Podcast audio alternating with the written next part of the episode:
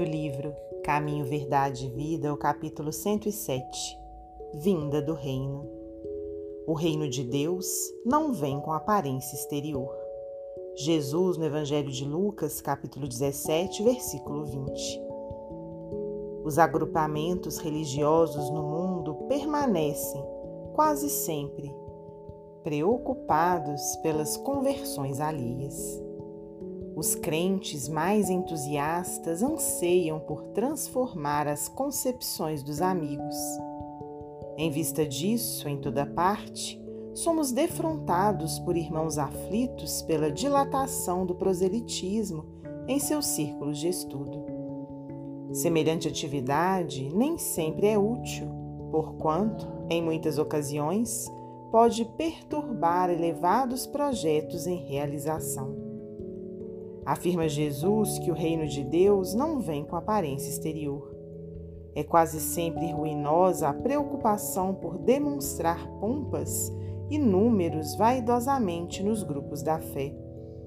Expressões transitórias de poder humano não atestam o reino de Deus.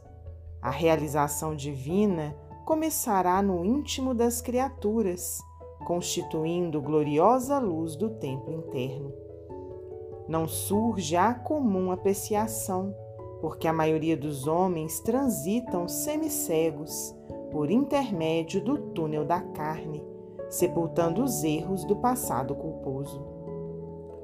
A carne é digna e venerável, pois é vaso de purificação, recebendo-nos para o resgate preciso. Entretanto, para os espíritos redimidos significa morte, ou transformação permanente. O homem carnal, em vista das circunstâncias que lhe governam o esforço, pode ver somente o que está morto ou aquilo que vai morrer. O reino de Deus, porém, divino e imortal, escapa naturalmente à visão dos humanos. Emmanuel, psicografia de Francisco Cândido Xavier.